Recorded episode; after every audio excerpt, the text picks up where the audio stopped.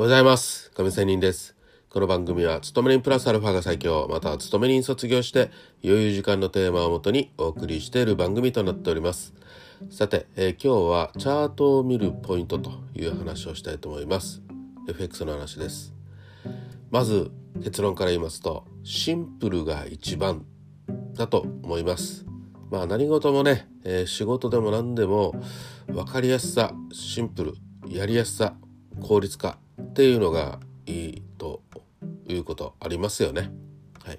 まあチャートにもいろいろありますけど、例えば移動平均線とかローソク足のようなごくシンプルなものの方がまあ当たる確率が高いと個人的には思っています。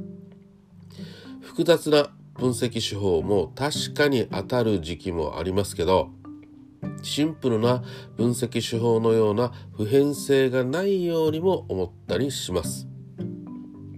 まあ今日は移動平均線とか言ってますが、まあ私は一目均衡表もね結構使うんですよ。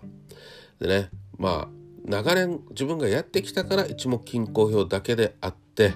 まあ私自分自身にとってはそれがシンプルというふうに思っているところもあります。移動平均線も同じく使って私はこの2つを使っているんですがまあ何がいいということはありません。自分が合うものこそがそれがシンプルだと私は思っております。でね話を少し戻しますと普遍性っていう点においては坂田五法の右に出るものはないと思っています。えー坂田五法って何かってわからない方はぜひ調べてみてください。お酒の酒に田んぼの田、えーえっと漢字の数字の5の漢字バージョンね。漢字の5そして法律の方ですね。坂田五法。でその私が坂田五法が好きな一番の理由はまさにシンプルだからです。そして坂田五法が編み出されてから250年以上にもなるそうです。すごいですね。その前、まあ、江戸時代あたりぐらいからねあの編み出されてそれが今でも使われていると。この長い時の流れに押し流されることなく、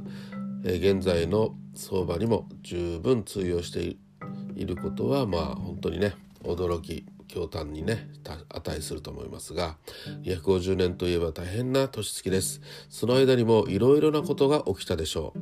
それでも陳腐化せず普遍的であり続ける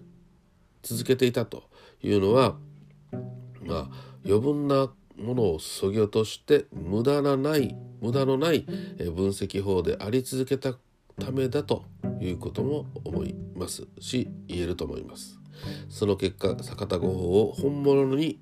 ね、させているからこそ、えーみんなが使えると使うということだと思います。まあそんな感じでね、えー世の中に物事にはやっぱりね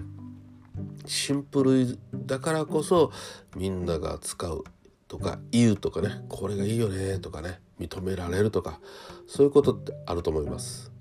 結局は普遍的なものって何だろうということにも考えさせられてしまいますね。ということで今日は終わりたいと思います。それではまた明日。See you!